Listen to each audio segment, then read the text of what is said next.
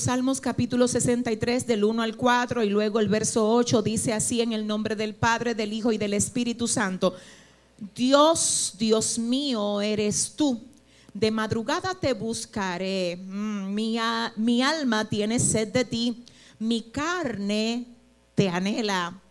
En tierra seca y árida donde no hay aguas para ver tu poder y tu gloria, así como te he mirado en el santuario, porque mejor es tu misericordia que la vida. Mis labios te alabarán, así te bendeciré en mi vida. En tu nombre alzaré mis manos.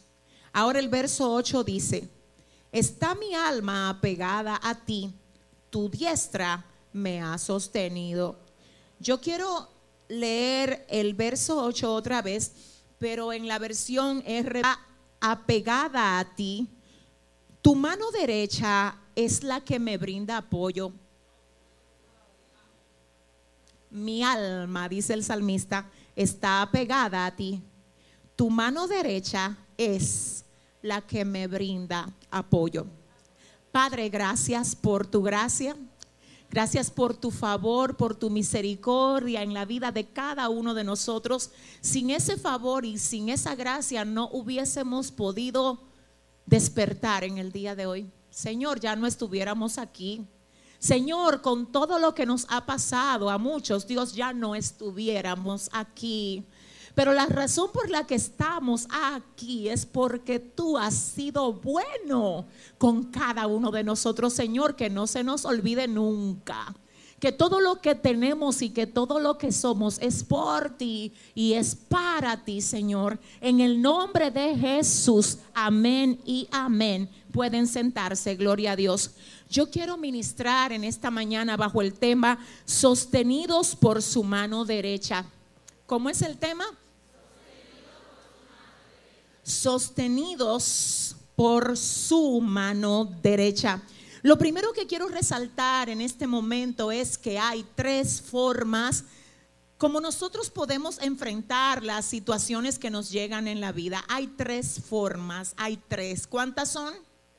Tres maneras. Como nosotros podemos hacer frente al luto, como nosotros podemos hacerle frente a la necesidad, como nosotros podemos hacerle frente aún a la turbulencia interna que a veces se desata dentro de nosotros.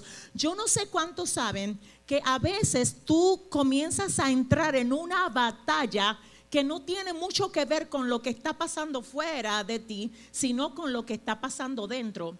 Y a veces incluso cuando las personas te preguntan que cómo tú estás, se complica porque tú no alcanzas a explicar exactamente lo que te está pasando o por qué te está pasando. De hecho, tú quieres buscar una respuesta, pero se te complica aún a ti mismo dártela. Porque hay cosas de nosotros que a veces se turban dentro de nosotros y efectivamente esto viene a ser una prueba más o sea que las pruebas que nosotros tenemos no siempre se dan por situaciones que están pasando fuera de nosotros, sino también dentro de nosotros. Y ante estas situaciones, vuelvo a decir, hay tres formas como nosotros podemos enfrentar las dificultades, tres maneras. La primera forma es esta, renegando contra Dios. Haciéndonos preguntas tales como, Señor, ¿por qué tú permites esto? Señor, pero yo te sirvo. ¿Dónde tú estabas cuando esto me pasó? Señor, pero ¿por qué tú permites que a mí me pase y al otro no, Dios mío? Renegar contra Dios nunca es la mejor manera de enfrentar crisis, porque precisamente eso es lo que el adversario quiere. Porque cuando tú te pones a tratar de entender en la carne algo que es espiritual, puede que te confundas. Pero cuando tú te conectas con lo espiritual, lo que está atacando tu carne va a tener que posarse debajo de tus pies. Y ya tú no vas a buscar razonamiento humano, sino que tú te vas a conectar con el propósito eterno que Dios puede estar teniendo a través de esto. La Biblia dice que todo obra para bien a los que aman a Dios a los que conforme a su propósito son llamados. Entonces no te permitas renegar contra Dios aunque tú no entiendas absolutamente nada de lo que está pasando. Dios sabe más que tú. Dios te ama más de lo que tú te amas. Él se preocupa por ti más de lo que tú te puedes preocupar por ti. Lo que pasa es que hay cosas que son buenas para ti, que cuando Dios la permite te duelen. Pero el dolor en términos de crecimiento es bueno. Cada vez que un niño está creciendo tiene que golpearse mientras aprende a caminar. Tiene que romperse un dientito. Algo le tiene que pasar porque está creciendo. Yo quiero que tú le digas ahora mismo al que te queda al lado, tú estás creciendo. Dile, dile, tú estás creciendo. Por eso a veces te ha dolido, pero es que estás creciendo. Por eso a veces no has entendido, pero es que estás, estás creciendo. Estás creciendo. No puedo renegar contra Dios cuando Él tiene el proyecto de hacerme crecer. Aún en medio de lo que yo no entiendo. Entonces renegar contra Dios es algo, oiga bien, que la carne siempre quiere hacer.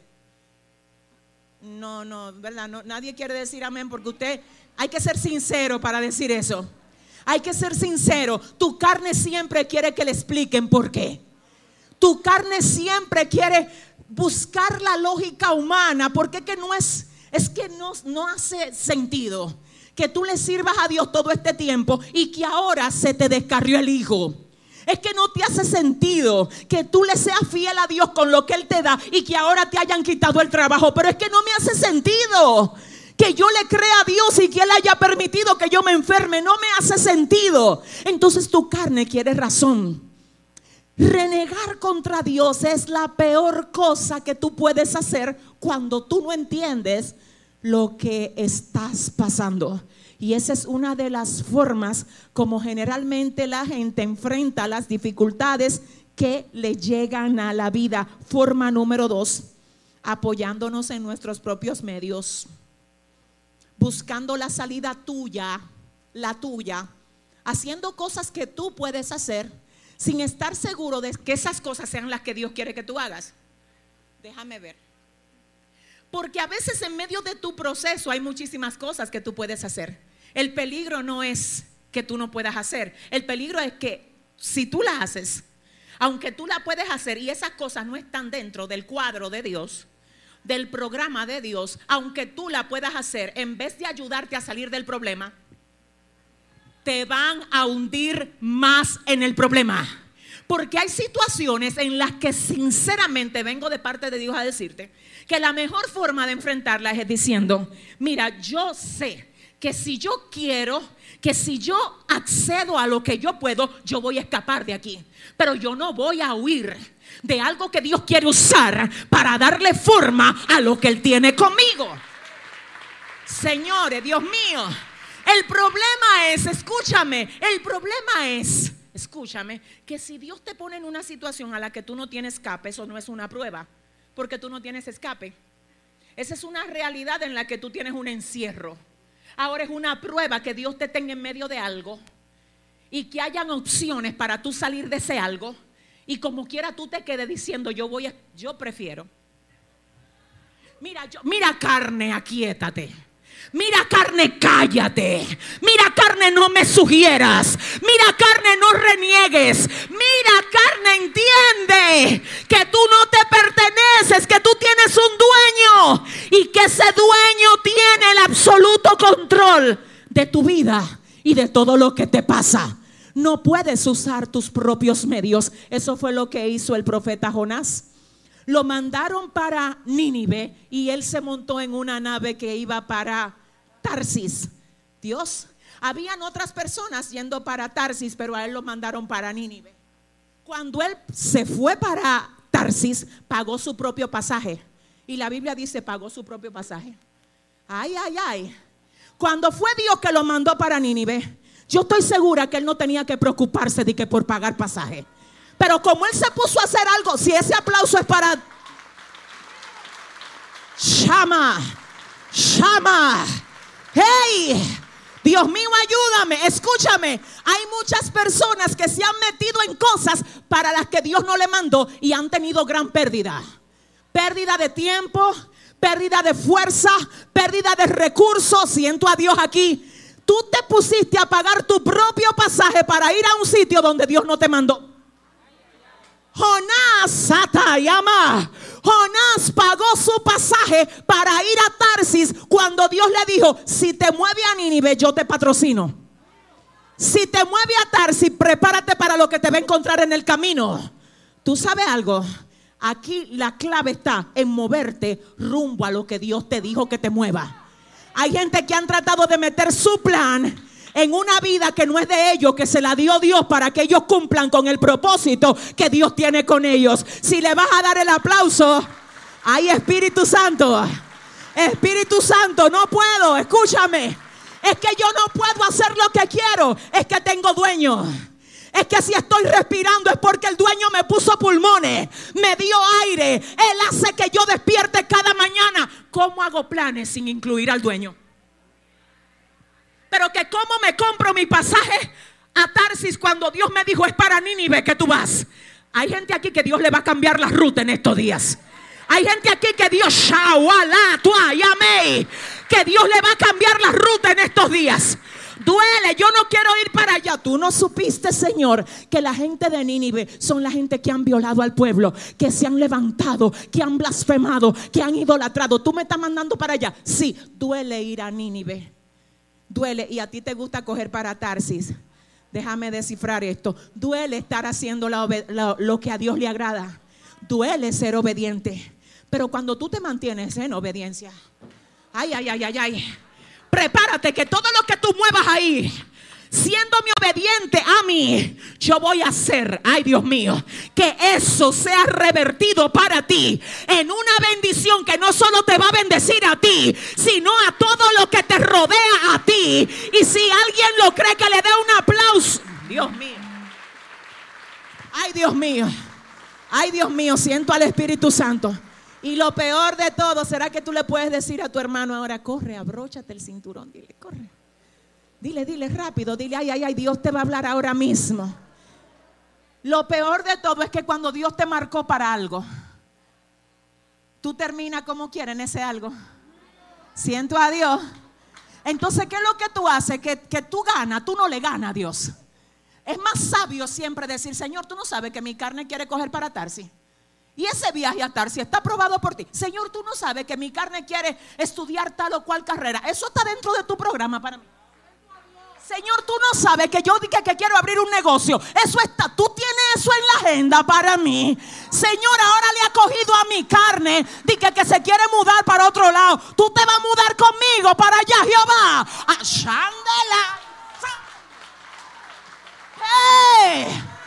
Señora, mi carne le ha cogido con que quiere vengarse de mis enemigos, Jehová. Ahora mi carne, desde que vio al enemigo, comienza a, a quererse exhibir. Jehová, aquíétame la carne. Jehová, chata, llama, aquíétamela. Dios mío, corrígeme para yo poder agradarte en todo lo que yo haga, Dios. Ayúdame, Señor, a yo no manejar esto en mi... Siento a Dios aquí. Perdóneme, usted vino a buscar palabra de Dios. Dígame claro. Así me dice el Señor. Hay gente que Él la confronta en estos días y la saca de los planes de ellos para entrarte en los planes de Él. Si ese eres tú, dale un aplauso fuerte al Señor. Quiero que oigas la forma número dos de enfrentar situaciones. ¿Cuál es? Apoyándonos en nuestros propios medios. Lo que tú, Señor, hay gente que le encanta llamar gente, de que, que tiene amigos, que tiene un tío, que tiene un primo que lo puede ayudar a salir del proceso. En serio, el tío no te metió ahí. El primo tampoco te metió ahí. Quien te metió en el proceso te saca del proceso. Hay gente que no entienden, escúchame, ellos no comprenden que es Dios el que determina cuando tú sales y Él te saca cuando tú estás listo. Cuando tú traes una mano humana a mover lo que se está haciendo en forma divina, porque hay gente que son expertas buscando atajo, que yo conozco allí a fulanito, mira, aprenda a esperar en Dios. Escuche, usted, usted es propiedad de Dios. La gente de Dios no anda buscando cosas en la carne, ora Y Dios toca a quien sea que tenga que tocar para que ellos te salgan a buscar a ti y no para que tú andes detrás de ellos plagoseando. Hay gente que donde quiera que van es contando el mismo testimonio, que no tienen aquello, que no tienen la renta, que no tienen... Dile al que te queda al lado, mm". dile cuando usted tiene conexión con Dios, usted no le cuenta lo suyo al hombre. Usted tiene un padre que lo patrocina. Si ese aplauso es para Dios. Ay, siento al Espíritu Santo. ¡Ey, Dios mío! Siento al Espíritu Santo. Oiga esto, a Dios no le importa para nada no dejar dormir al mejor millonario, al más grande millonario o a quien sea, para decirle, mira, hay un hijo mío en República Dominicana.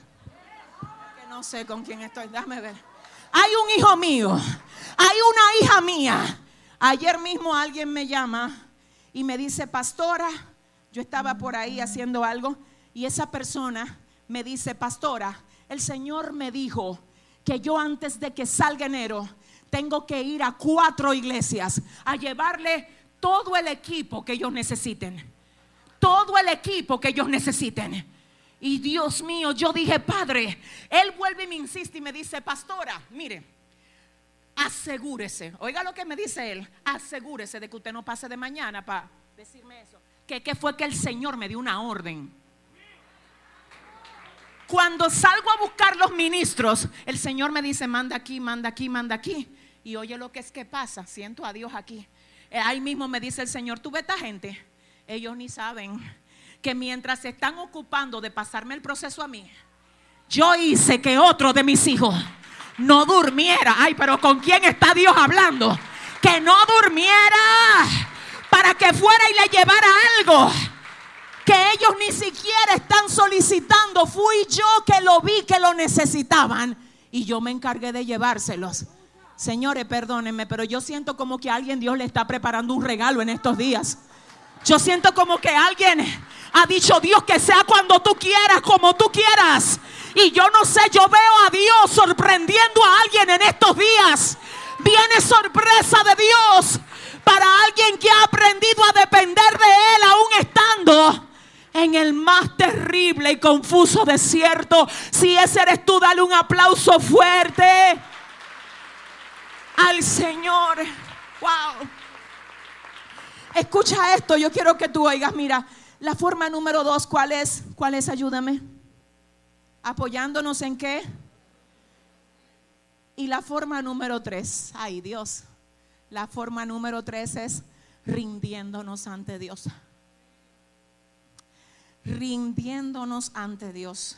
Yo creo que antes de llegar a esa forma número tres, la carne tiene que ser golpeada y darse cuenta que no le va bien cuando quiere usar sus propios medios. De hecho, yo estoy hablando con personas que en este año Dios le puso escenarios a ellos en el frente que ellos no entendieron en un principio, pero todos estaban agendados por Dios para que tú demostraras algo. Todos, todos. Y de hecho te voy a decir algo más. Hay gente aquí que no se manejó como tenían que manejarse. Hay gente aquí que no dieron que no dieron lo que tenían que dar frente al proceso que Dios lo puso a pasar. Pero tú sabes la evidencia de que Dios no se ha rendido contigo que te trajo hoy a este culto. Si ese aplauso es para Dios, Shata, Sarabai, Shomai. Así que tengo que decirte que no te sientas culpable por lo que tú no hiciste bien en este año. Porque sabes lo que dice Dios, tú eres mi barro. Y tú eres mi barro que cuando yo estaba trabajando con Él en la rueda, te echaste a perder. Pero ¿sabes lo que yo voy a hacer contigo? Yo no te voy a dejar caído. Yo te voy a volver a recoger para hacer lo que yo me he propuesto hacer contigo, iglesia. Dáselo bien al Rey de Reyes al que no te ha dejado, al que ha sido bueno contigo. La forma número tres de enfrentar situaciones es rindiéndonos ante Dios. Señores, y específicamente esto fue lo que hizo el salmista. Señores, escuchen lo que dice el Salmo 63 del verso 1 en adelante. Dios, Dios mío, eres tú. De madrugada te buscaré. Mi alma tiene sed de ti, mi carne te anhela. En tierra seca y árida donde no hay aguas para ver tu poder y tu gloria, así como te he mirado en el santuario. Porque mejor es tu misericordia que la vida. Mis labios te alabarán, así te bendeciré en mi vida. Tu nombre alzaré, en tu nombre alzaré mis manos. Y el verso 8 dice, está mi alma apegada a ti tu diestra me ha sostenido. Mi alma está pegada a ti. Tu mano derecha es la que me brinda apoyo. La forma como David enfrenta su situación en ese determinado momento no es la manera número uno. Es decir, no es renegando contra Dios, no Señor. La forma como David enfrenta su situación no es la manera número dos, no, no, no, no. No es apoyándose en sus propios medios, no. No, David no es así, no.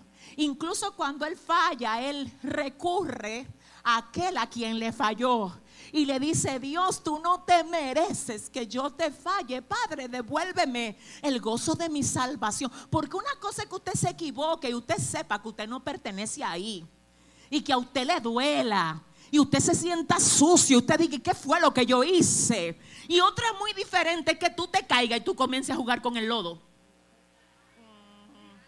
No sé si me entienden.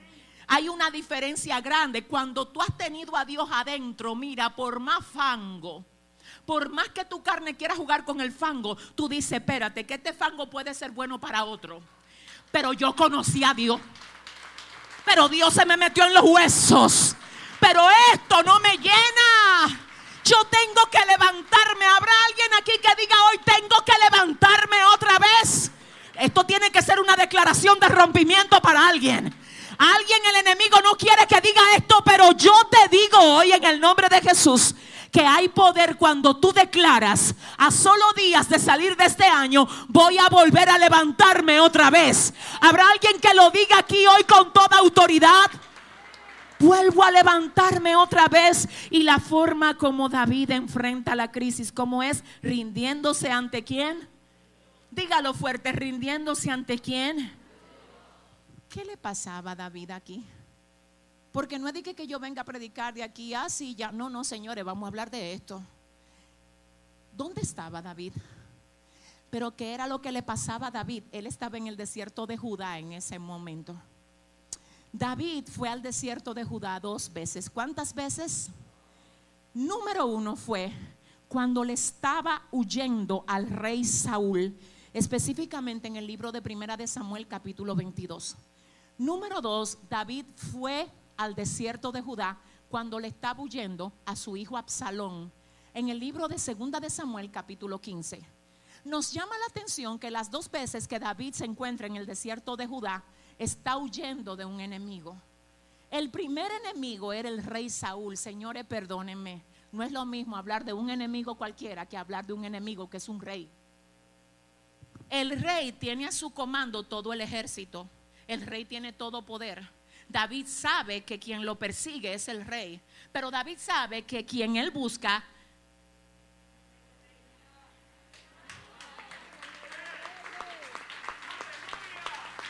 Hey, David sabe que en la tierra Saúl tiene todo el poder, pero David sabe que en el cielo y en la tierra gobierna el rey de reyes y señor de señores, a quien él ha decidido rendirle lo que él es.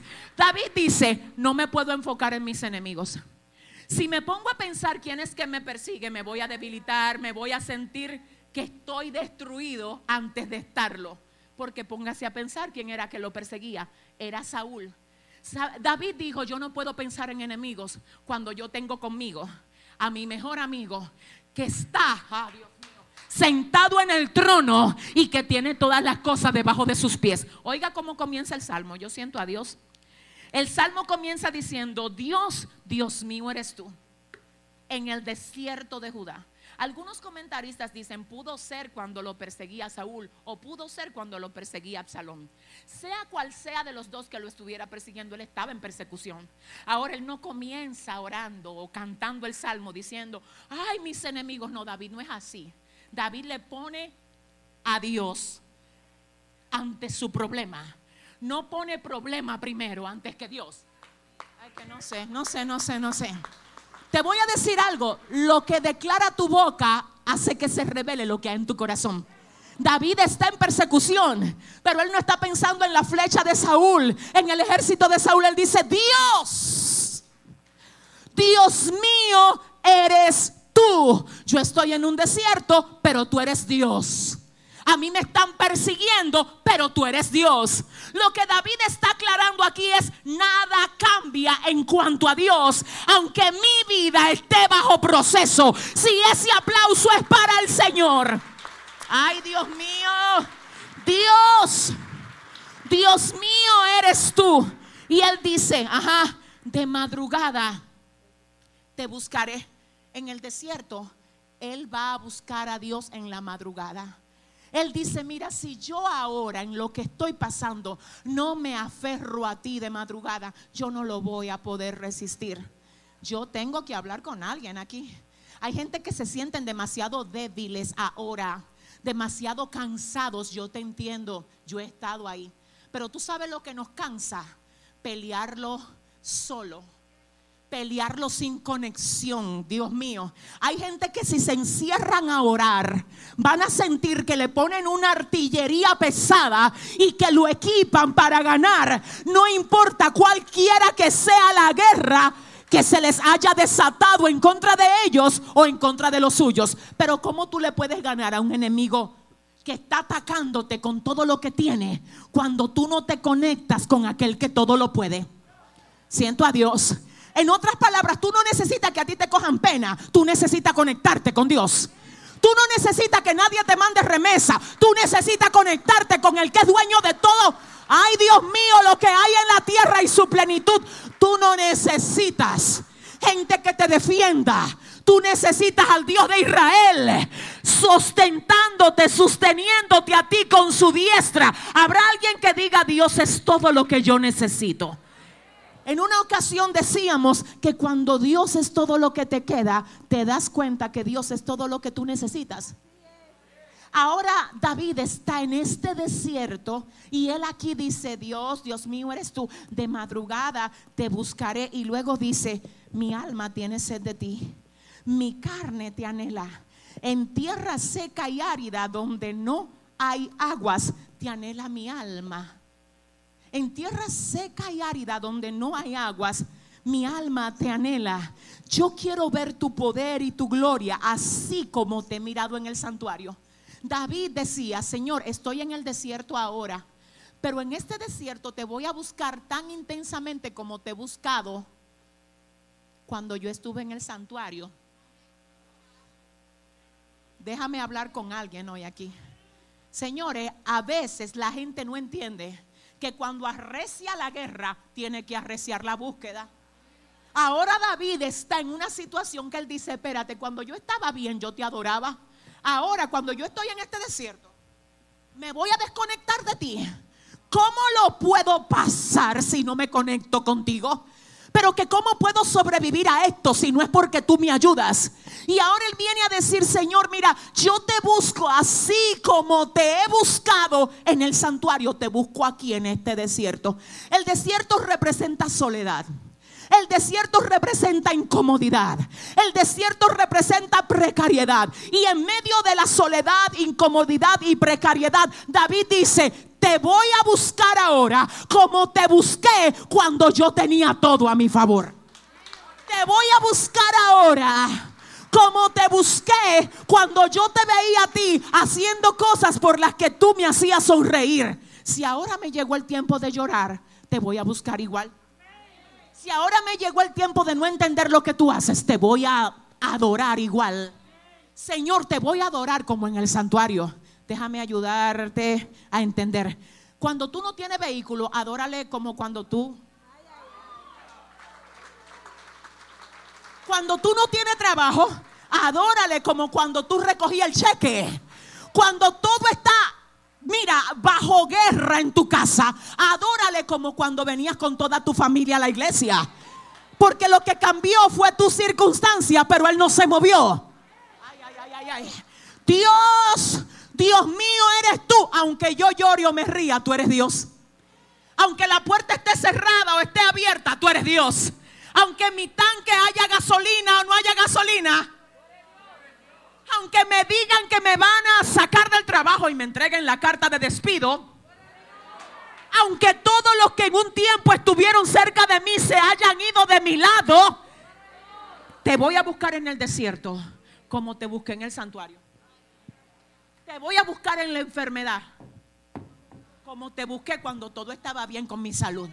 Ay, señores, pero espérate, que aquí hay dos o tres en el pueblo que la alabanza no le llega a eso. Es que no le da. Es que a ellos se les gastó la alabanza. Porque la alabanza de ellos solo es, dame y yo adoro. Pero hoy el Señor viene en este último servicio del año a recordarte que aunque todo no haya sido a tu manera, tú estás aquí porque su diestra, my God, porque su diestra porque su diestra te ha sostenido. Señor, como te busqué en el santuario, ahora te busco en el desierto. Y él dice, porque mejor es tu misericordia que la vida. Ay, ayúdame Jehová. Ay, ayúdame Señor. Mejor es tu, aquí no hay agua, David. Sí, pero mejor es su misericordia que la vida. David, pero no fue a Saúl que tú le estabas reprendiendo los demonios mientras tú tocabas el arpa. Sí, se levantó contra ti. Sí, sí, sí, pero yo quiero hablar de la misericordia de Dios. David, pero ¿dónde están todos los valientes que tú formaste en la... No me hable de eso. Ay, yo quiero hablar de la misericordia. Yo conozco mi realidad. No es que yo no la conozco. Es que a mi realidad yo le tengo que decir algo. Ay, llama. A mi realidad yo le tengo un mensaje. Realidad mía, yo tengo un Dios que es más grande que tú. Oh, no, no es que yo estoy negando que tengo la realidad ahí. Es que a mi realidad yo le voy a presentar a mi Dios. Es que mi realidad no abruma a mi Dios. Es mi Dios que abruma mi realidad. Pero ese aplauso será para alguien que tiene que levantarse hoy aquí y de llama y soboque. Yo declaro que Dios hoy se levanta como gigante poderoso a favor tuyo a decirte tu realidad no me intimida. No me intimida. Déjame decirte, tú no ves como Dios ve. Tú no sientes como Dios siente. A ti puede que te abrumen cosas que Dios se ríe de ellas.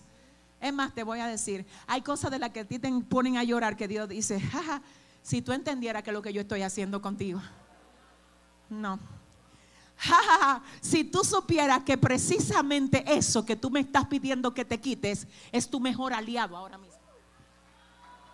Es que tú no sabes qué es lo que yo estoy haciendo contigo en el desierto. David prefiere no dejar que su carne tome la rienda, sino decir, Dios, Dios mío eres tú y te voy a buscar ahora como te busqué ayer. Siento a Dios, mi alma adora a Dios. ¿Sabes lo que Dios quiere en este tiempo? Tres cosas de su iglesia. Un pueblo que reconozca que nada lo mueve. Nada lo mueve, nada, nada, nada. Ni lo que pasa aquí, ni el COVID, ni la nueva cepa de COVID que se manifestó. Nada de eso.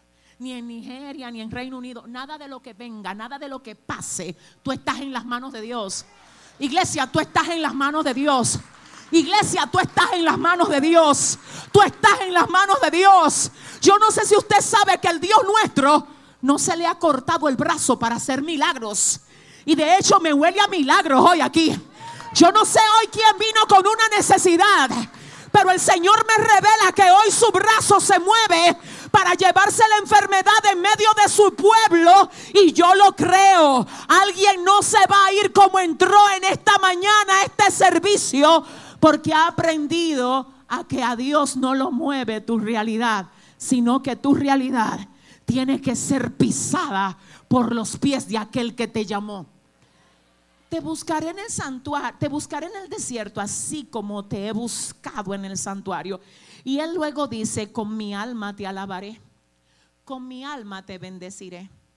El término bendecir, según el original, es barak y se traduce como bendecir. Y a veces yo oigo personas que dicen, un hombre no puede decir que te bendigo a otro hombre. ¿Cómo que te bendicen? Dios te bendiga, te bendigo en el nombre del Señor. Algunos dicen, eso no es correcto. Pues le voy a decir algo. Vuelvo a decir el término bendecir. es bien decir según el original. Y cuando usted puede proferir palabras buenas sobre alguien, usted lo está bendiciendo. Dale la mano a tu vecino y dile ahora mismo, te bendigo en el nombre del Señor. Dile, mira, oro para que el año que viene sea el mejor de tus años. Dile, oro para que las puertas que el enemigo te ha querido cerrar, Dios las abra a tu favor. Dile, te bendigo en el nombre del Señor. Te bendigo. Ahora viene David y dice, ¿sabes Dios? En medio de mi angustia, de mi confusión, de mi dolor, de que me persigan, yo te voy a bendecir. Yo no voy a dejar que mi boca hable por mi carne, sino por mi espíritu. Mi espíritu te debe mucho. Mi espíritu te debe todo. Así que cuando las cosas no salen como mi carne quiere, que se calle la carne, que mi espíritu te debe todo. Mi espíritu te debe todo. Mi espíritu a ti te debe todo, Señor. Con mi vida te voy a bendecir. Y termino con esto en este texto que dice, mi alma está pegada a ti. No, espérese. Ayúdame, Jehová. Mi alma está apegada a ti. Miren, esto es una impresión que hay en esta toalla, ¿verdad? Y la impresión dice, Centro Cristiano Soplo de Vida es un bordado. Si yo ahora mismo digo, déjame yo quitar ese bordado de ahí. El bordado traspasa la toalla. Está adherido a la toalla. No es un sticker. No me entienden. No es un sticker. ¿Tú sabes lo que yo he aprendido? Que aquí hay dos tipos de adoradores. No, no, no me voy a entrar ahí. No, mejor dile a tu vecino, abróchate el cinturón que Dios va a hablar contigo. Dile al que te queda al lado que tú eres un sticker o un bordado. ¿Sabe lo que pasa con los stickers? Lo que se pegaron a Dios a modo de sticker, que no aguantan presión.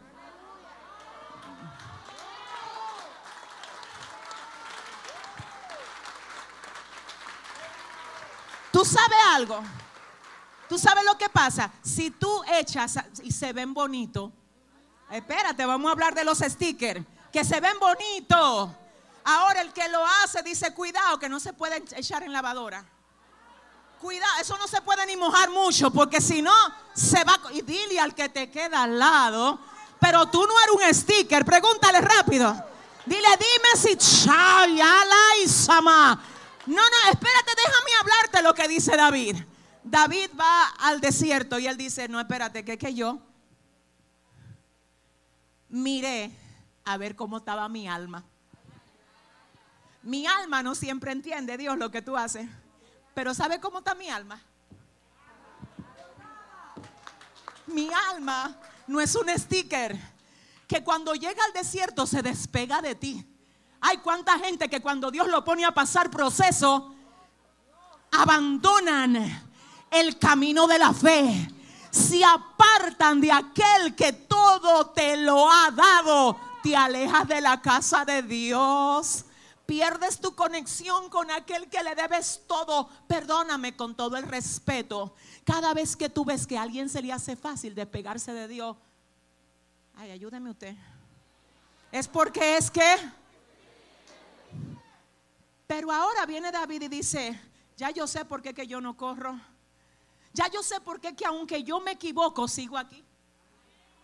Ya yo sé por qué que aunque me persiga Saúl, yo sé adorarte a ti, Dios mío. Ya yo sé por qué es que aunque se levanta mi hijo, el que se supone que tiene que unirse a mí, hacerme la guerra, que es Absalón, yo no me muevo de ti, Dios. Ya yo vi que lo que pasa ya yo vi qué es lo que pasa. Y es que mi alma está pegada a ti. Y alguien dijo, no me gusta que David esté pegado ahí. Trataron de despegarme de ti, Dios. Pero cuando trataron de despegarme de ti, Shakai, Zeta y Ley, cuando, cuando trataron de despegarme de ti, Señor, no pudieron. ¿Sabes por qué no pudo el proceso despegarme de ti? Ponte de pie, iglesia. ¿Sabes por qué no pudo la guerra despegarme de ti, Dios? ¿Sabes por qué no pudo el 2020 despegarme de ti? Uh. Porque mi alma, ayúdeme, está pegada a ti. Y mi carne te anhela. Yo quiero el ministerio de adoración aquí arriba ahora. Yo quiero hablar con gente que tiene que poner a Dios en el lugar donde Dios tiene que estar. Dios no tiene que estar en el segundo lugar ni en el tercero. Dios debe ser el primero. En todo el tiempo el primero. Si hay que llorar, llora con la compañía de Dios. Si hay que sufrir, suframos con la compañía de Dios. Si hay algo que resistir, resistámoslo con la compañía de Dios. Porque su diestra nos ha sostenido. El término diestra habla de mano derecha. Y aquí dice el salmista, ¿tú sabes por qué es que se pegó mi alma a ti? Porque tu mano derecha es la que me brinda apoyo. Señor, y si yo me voy de loquito viejo por ahí de que a buscar apoyo en otras cosas, si esas cosas no te incluyen a ti, ¿cómo me va a ir a mí? Ay, Señor, fuera de ti nada deseo en la tierra. Por eso es que hay gente que no le dan mente a nada, señores. Yo conozco gente que son locos en Dios. Que ellos por Dios hacen lo que sea, sueltan lo que sea, cierran lo que sea. Yo quiero saber si tengo tres así aquí hoy. Dile al que te queda al lado, Dios es el que te brinda apoyo. Dile. Dile, Dios es el que te brinda apoyo, iglesia. ¿Cómo no adorarle? En este último servicio de este año 2020, ¿verdad? Último servicio de domingo. ¿Por qué no me ayudas a hacer memoria por todo lo que Dios ha hecho por ti en este año 2020? Yo no sé, pero yo siento adorar aquí. Es que siento como que mi alma está quebrantada, como que no sé, como que hay alguien que el enemigo lo ha querido confundir, pero hoy tiene que romper esa sequedad y decirle, alma mía, tú le tienes que adorar. ¿Qué te pasa, alma? ¿Qué te pasa, alma? Adórale porque Él ha sido bueno. Oh, Él te ha sostenido. Él ha sido bueno contigo en este año. Hay muchos que no pueden hoy venir, pero tú viniste. Hay otros que ya no están con nosotros, pero tú sigues aquí. Hay muchos, aleluya, que se fueron del camino, pero a ti Dios te tiene aquí. Mira dónde tú estás. Entonces, si tú tienes algo que agradecer en este último servicio dominical de este año, Quiero que ahora adores a Dios conmigo. Sabes que yo siento que aquí hay muchas personas que Dios las afirmó en este tiempo. Wow, tú estabas frío, tú solamente venías a la iglesia. Pero Dios ha sacudido tu vida en este tiempo. Si tienes que adorar ahora, hazlo. Hazlo con libertad. Hay otros aquí. Hay otros aquí. Hay, hay, hay, hay otros aquí que debieron de estar presos presos. El Señor me dice presos, no sé por qué. Pero Dios tuvo misericordia de ti. Mira, te sacó del lío antes de que el diablo te destruyera. Sí, hay alguien aquí así. Estoy hablándole a alguien que el enemigo le había tendido una trampa y tú, Shama, según la agenda del infierno debías estar preso. Ahí atrás, Rama. Ahí está Dios. Ahí está Dios. Pero Dios te libertó, libró, te sacó de ese lío para que hoy tú pudieras estar libre aquí adorándole. Wow. Wow, Dios. Si hay alguien que puede agradecerle. Yo estoy hablando con gente que han sobrevivido al COVID. Al COVID-19. Mira, Sataray te dio, pero no te pudo destruir. Mírate a ti aquí. Estoy hablándole a personas que han sobrevivido a quiebres de negocios en este año. Mírate a ti aquí, Dios mío. Te quitaron el carro, la casa, Dios mío. Te abandonó el novio, se fue la novia. Pero mírate a ti aquí. Te queda Dios. Te queda Dios. Y cuando Dios es todo lo que te queda Sabes que Él es todo lo que necesitas. Habrá alguien que pueda adorar. Yo vivo para adorar. Yo vivo para adorar. Yo vivo para adorar. Yo vivo para adorar. Yo vivo para adorar. Yo no sé, pero yo quiero alguien que diga, vivo para adorarte.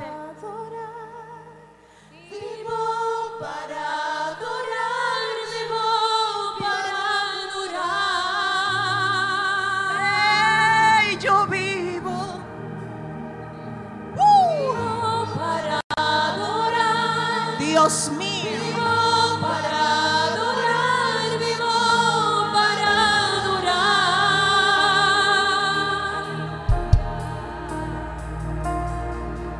Vivo para adorar, vivo para adorar. ¿Sabes qué? Padre, llévate toda depresión ahora en el nombre de Jesús. Llévate toda depresión, Señora. La semana pasada ahora hubieron personas que estuvieron muy, muy tristes el día 24 y 25. Porque al lado tuyo este año no estuvo esa persona que estuvo contigo el año pasado. Y ahora mismo yo te tengo que decir que aunque esa persona por la razón que sea no estuvo ahí para celebrar ese tiempo contigo, tú solo no estuviste. Tú solo no estuviste. Tú sola no estuviste. El Señor estaba ahí abrazándote contigo. Mira, por favor, que lo que ya no está en tu vida no te haga ignorar lo que te queda. Porque a veces nosotros le damos el poder a lo que ya no está, de hacernos ignorar lo que nos queda. Y yo vengo, mira, con mi corazón delante de Dios a decirte, tú no estás solo. Dios está contigo. Hay cosa nueva para ti. Prepárate para lo nuevo que Dios va a hacer a través de ti. Vivo para adorarte, vivo. Última fila sale primero. Amén. Y así sucesivamente. Bendiciones a todos fuerte abrazo.